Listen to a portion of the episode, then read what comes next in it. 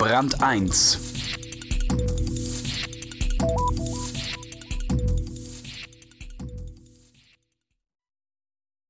Von Menschenrechten redet man ungern in China und die ausländischen Staatsgäste halten sich daran.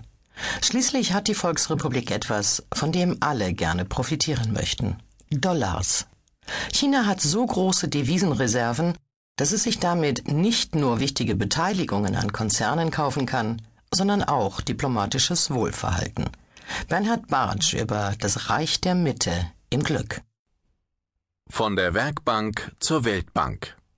Das Entwicklungsland China wird zum internationalen Großinvestor. Staatsunternehmen kaufen alles, von Ölfeldern über Banken bis zu Weingütern. In Zeiten der Krise ist China ein Land mit gewaltigen Geldreserven und soll den Industrieländern zu Hilfe eilen. Doch das hat seinen Preis.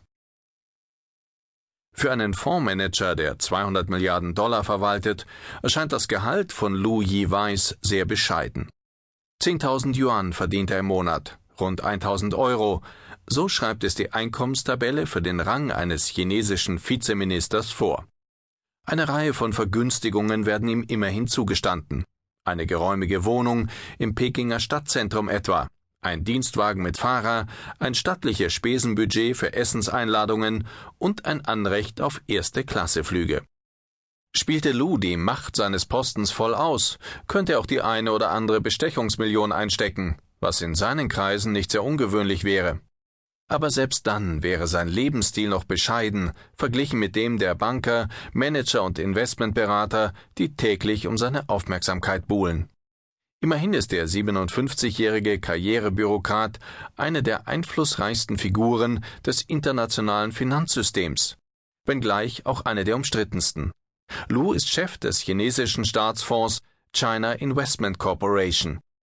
Im Auftrag der Regierung sucht er weltweit nach lukrativen Anlageobjekten.